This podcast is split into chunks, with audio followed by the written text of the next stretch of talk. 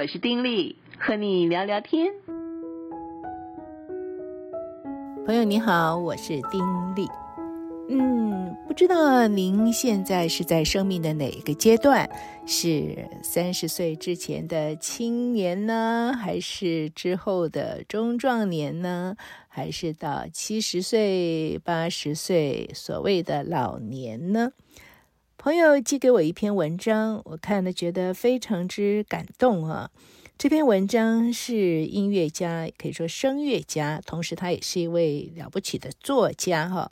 金庆云他所写的文章，那么这篇文章写着什么呢？因为十一月二十三号，也就是礼拜四，他要开演唱会了。对，一个歌唱家开演唱会没什么了不起，对不对？但问题是，歌唱家金庆云老师九十二岁了。九十二岁了，他要开演唱会，而且是独唱会，了不起吧？其实我一看前面的这个文字，就深受吸引了。他的第一句话呢，就是说我又要举行独唱会了。听到消息的不免讶异，未免一番。这一句话呢，是在他二十一年前写的告白。那年他七十岁啊，那年他开演唱会。事实上，那时候算七十一岁了。不过他那时候又写着说：“倒是没有人好意思问我为什么还要唱，或者干脆劝我别唱了。”哈，那时候他才七十一岁，可是现在他九十二岁，他又要举行独唱会。这次呢，真的就有人劝他不要唱了啊。那么当年呢，他不得不为为这件事情正当性做一些的辩护。啊，要说明自己为什么要开独唱会，写了两千多字的这个理由啊。这一次他说他没有什么理由好说了，那么唯一的一个理由就可以说我喜欢，我任性啊。而为了避免过高的期待呢，他在节目介绍里面还特别写明了他的年龄，他形容就好像药品说明书上哦，过敏慎用，先标明好。有一个学生就忧心忡忡地建议他说：“这个后台啊，一定要请好护士，那个门前呢，也要准备好救护车啊、”还好了，他说他的各科医师啊，从心脏到嗓音专家都是爱乐者，而这些医生们呢，也都会在台下听他唱歌，所以他觉得很安全的，没问题。那么，二零零二年之后。也就是七十一岁之后，他就没有再举行过独唱会。基本上那种心态是有点认输的心态，哈，觉得说是没有人可以阻挡岁月。那么每一次独唱会对他来说，都是他给自己的一次考试，每一次都希望说分数能够再高一些，但是终究是有极限的。他觉得在呃七十一岁的那一次。就是最终的成绩了。那么在那之后，在几次的呃所谓的纪念性音乐会上啊，他也偶尔也唱唱一些的所熟悉的一些的歌曲。在他八十七岁的时候，在赵慕赫老师的纪念会上也唱了三首。而正是这个赵老师呢，当他们一起庆祝赵老师一百岁，他八十岁生日的时候。赵老师曾经问他说：“你怎么不唱了？”他就说：“都八十岁了，还怎么唱？”就赵老师就说：“为什么不能啊？这本来不该成为问题，也不需要回答这种问题，对不对？”被赵老师问起来，他真的不知道怎么回答，因为赵老师九十岁的时候跟孙子一起考大学，九十八岁的时候获得了硕士学位。啊，你看看。这是多么让人佩服的长者啊！唉，九十二岁开独唱音乐会，赵老师九十岁跟孙子一起考大学，唉，真是这个没有见到面，听到这样子的事情都觉得很振奋，对不对？接着他在文章里面说，去年十一月他九十一岁。他曾经跟他的学生蔡汉瑜参加了声乐家协会成立三十周年纪念音乐会，大手牵小手的师生同台。二重唱了三首中国歌。那么我有在网上听到他们唱，呃，《红豆词》哈，呃，觉得非常非常的精彩哦。呃，九十多岁的人呢，可以有那样的声音，真的是让人觉得惊讶啊。不过呢，那一次的演唱会也是在一个不得不的状况之下啊，呃，答应的。那么答应之后，三首歌也不算是太大的事。但不巧的就是，期间他染上了新冠，有压迫性的脊椎骨折，做了非常痛苦的骨水泥手术，带了三个月的铁腰带。上台的时候啊，就步履蹒跚啊。他认为自己唱的真不好，可是听众们似乎非常震惊，好几个学生啊都说在底下听他唱就哭了，而他的回应就说：“该哭。”我还在唱，你们怎么不唱啊？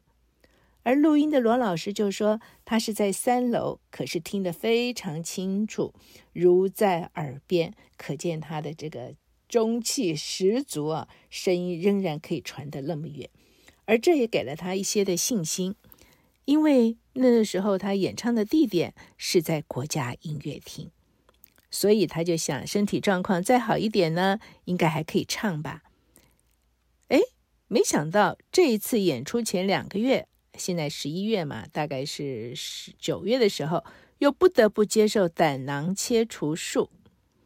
哎呀，真是糟糕哦！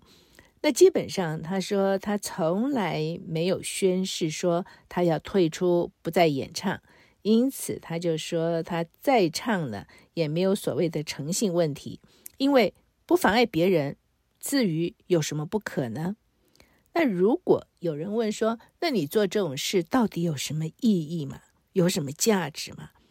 他说他其实不知道，除非是圣人啊，有谁做的都是有意义的事啊。说我做的所有的事情都有了不起的一个意义，然后都有了不起的价值，这个很难嘛，也不太可能嘛，是不是？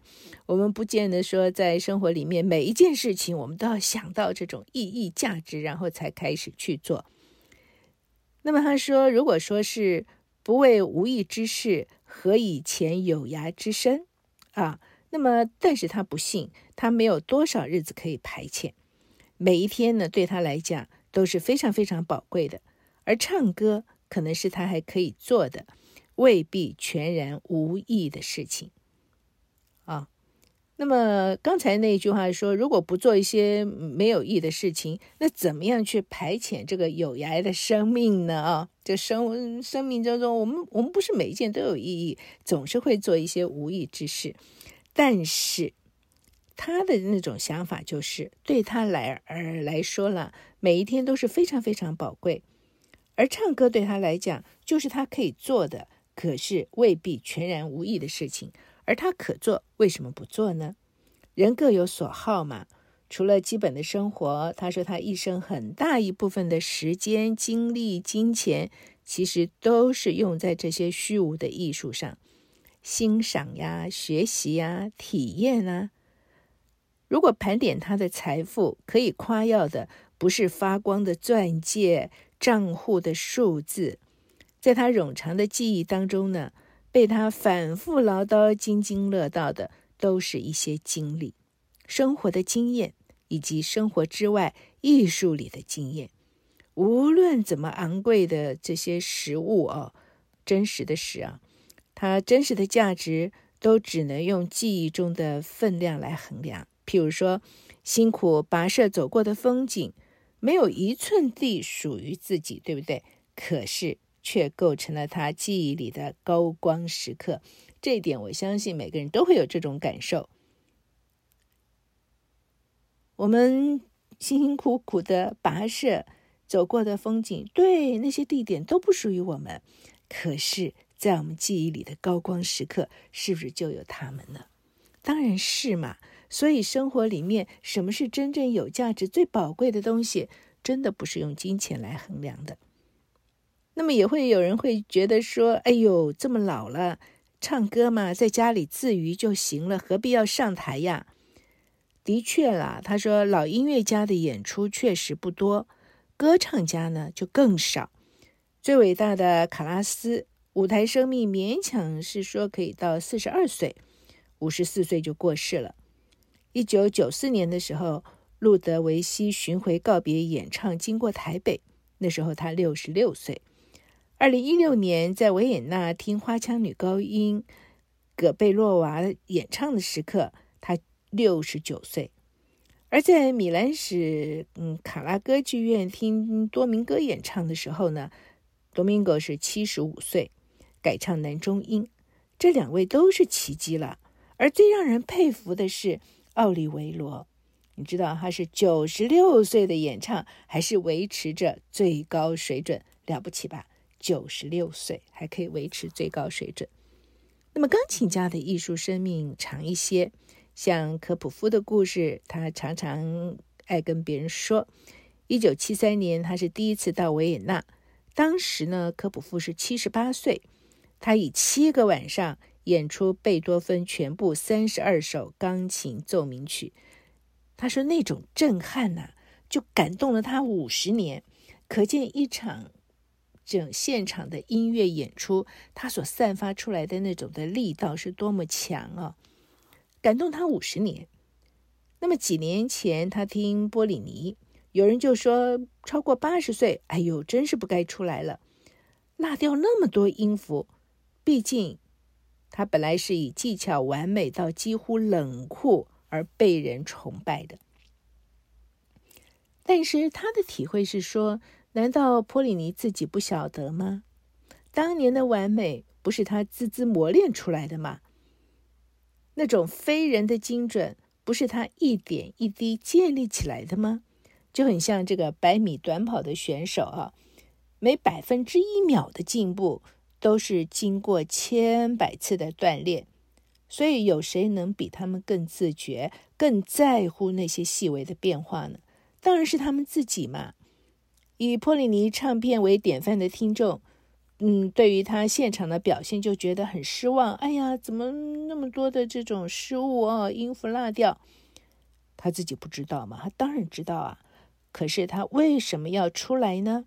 也不缺钱，也不缺荣耀，历史的地位已经是无可动摇了，也不会被所谓的晚年退步表现动摇，对不对？难道他只是舍不下掌声吗？是，即使不完美。绝大多数的听众还是起立，噙着泪，不停的、不舍得，一直鼓掌。为什么观众那么感动啊？是因为回想起当年被他感动的一些记忆呢？还是因为感动于他八十岁上台的精神呢？还是听到了一些和从前不一样的、没有的东西呢？金庆云老师就说：“他想，波里尼只因为一件事走上舞台，就是他又在那些陪伴了他一辈子的肖邦或者是贝多芬的曲子里面发现了一些什么。那些因为他不再是从前的波里尼而失望的听众，活该失望。他根本没有想重复从前的自己，技巧上有多少的瑕疵其实不重要。”听众应该听的是他想要传达的新的东西，在跟随着他一辈子的这些曲子里面，他一定发现了什么，而借着现场的演奏，他要把他发现的这个表达出来。听众听得懂吗？听到了吗？那作者说，他跟这些伟大的艺术家们相差何止三十里啊，没有什么资格要相提并论。这么老了上台也没有什么冠冕堂皇的理由，他也不敢再说给听众带来什么东西，只能说呢，为了自娱。不过说是自娱啊，其实也是自虐，因为他整天就浸泡在那些歌里面，一首一首的反复锻炼，好像是一个为了能塞进细腰礼服的待嫁新娘啊，非常努力的去锻炼，让自己能够。唱得更好一些。如果真的唱不好，就只有忍痛割舍，实在是气馁懊恼哈。然而偏偏呢，就是要自找苦吃，这就是一种任性。所以他开演唱会，一方面他喜欢，一方面就是任性啊。人老了，他说反而跟年轻人一样有任性的权利。那么基本上年轻人的任性呢，还要被长辈管着，对不对？哎呦，怕闯祸呀，怕学坏呀。可是他说，对于一个年长像他这样的一个老者来说，也闯不了大祸了，也坏不到哪儿去了。迷恋歌唱总比被诈骗好吧？老人不奢望还能做什么贡献，把自己照顾好吧。他说他的小孙子就很喜欢玩那个什么穿越时间。回到从前的游戏，他说：“真有这种好事啊！”他说：“老人家岂不应该优先吗？”而他倒是对于返老还童有新的理解。人生的曲线是由低而高，再由高而低，而现在的他呢，似乎又回到了少年时候的水准，连身高啊都是这样。这些年他矮了好几公分，一样任性，一样能力不足，眼高手低。同一首歌呢？那个时候，他初初相识的时候，要摸索，要练习，不得其法，而且不自知。现在的他呢，唱了几十年，一样的在摸索，而且更刻苦的练习。明明知道应该如何，却是力不从心。当年呢，因为父母包容的夸赞啊，就沾沾自喜；现在就是需要听众包容的鼓励。为克服了一点困难，喜不自胜啊！只是不同的是，他觉得他的现在比当年努力多了，因为年少的时候就顺着时间之流，不很认真的就扑腾几下，也都有些进步。可是现在，他说在逆流的冲刷之下，用尽全身的力气，立定脚跟都万分艰难。可是呢，很轻易的就会倒退几步，所以他觉得自己真的是在拔河，对手就是宇宙最强的滔滔长河——时间。当然，他不会把渺小、渺小、渺小的他当做对手，因为时间是多么多么的啊，亘古到现在到永远，所以当然不会把他当成对手，而他也终将会败北一溃千里，就像每个人一样。可是呢，拔河就是看你能撑多久嘛，敢向时间挑战，那就很光荣。李白“与尔同销万古愁”的办法就是“呼儿将出换美酒”，而他唱歌就忘记有愁，只愁唱得不好。不过他说无奈的就是他用于挑战时间的武器是音乐，所谓时间的艺术，而他的乐器呢？就是那个饱受时间摧残的肉身，他所创造的是即生即灭、无形无色、不占据空间、只存在于时间的声波。他站立的舞台没有麦克风，没有扩音器，没有角饰，就是赤手空拳，跟听众素面相对，直接传递，所以任何的缺点都无处隐藏。尤其他的演唱会这次是在小厅，无论做了多少准备，成败就在那一刻。他说他的声音在时间上就是画下一道痕迹，不能犹豫，也不能收回，不能涂改，也不能磨灭。独唱九十分钟是最真实残酷的考验，但是他认为像极了人生。每个人基本上都是孤独的啊。通过艺术的分享，或许不那么的孤独。而艺术是隐藏在贫瘠生活背后的秘密花园，在那里，陌生的心灵都可以靠得很近。所以他记得，他是在十七岁的时候，在上海听管夫人余仪轩的演唱会，那是他第一次的音乐厅经验，就点燃了他成为一个歌者的梦想。他记得他在维也纳听到的第一场歌剧、第一场交响乐、第一场艺术歌独唱会，跟以后无数次感动的瞬间，他都记得。而正因为舞台表演艺术的不可复制，每一次都是第一次跟最后一次，所以才是这么这么的珍贵。一次感动，就会铭记一生。音乐厅里面虚幻的真实。或许是这个世界被虚拟的人工智能全面接管之前最后的一个阵地。至少，他说他是近前的。在台下，他享受过绝美的经验；而在台上，他分享过虽然不完美，可是真诚的演出。他知道什么是完美的艺术。从前他没有达到，现在距离更远。当然，这是他的客气了。而如今的他呢？他说：“会是个合格的歌者吗？他的歌唱还能不能够，不管因为什么，成为某个听众心中的记忆呢？”即使不那么悦耳，哎，我看这篇文章觉得心里非常之感动啊，所以立刻就很想有机会去听他的演唱。很可惜我买不到票了，我所以感动就会觉得一个九十多岁的人执着于自己的所爱，而且真的是一种自虐的方式，要筹备一个音乐会，要下多少的功夫去练习啊？一个音符一个音符，你都要挑剔的去练。而且，歌唱家是以自己的身体为乐器，而对于一个九十多岁的人来说，我觉得这是一个极大的挑战。可是，有何不可呢？为什么不可以呢？很多时候，在我们的社会当中，很多人会觉得说：“哎呦，年纪大了，干嘛做这个？年纪大了，干嘛做那个？”其实反过来要说，为什么不能做？因为年纪大了。所以呢，我们距离要离开这个人世的时间也就越来越少了。而在有限的时间里面，自己衷心想要做的事情，或者是想要去尝试的、想要去达到的，为什么不趁这有限的时间里面就尽力的去做，而反而是说：“哎呀，年纪大了，什么都别做了，就等着吧。”为什么是用这种态度呢？所以我觉得，在这个文章里面，我真的看到一个长者那种让人敬佩的旺盛的生命之力量，也看到一个那种活跃的那种活跃啊、跳跃的那种活泼的生命。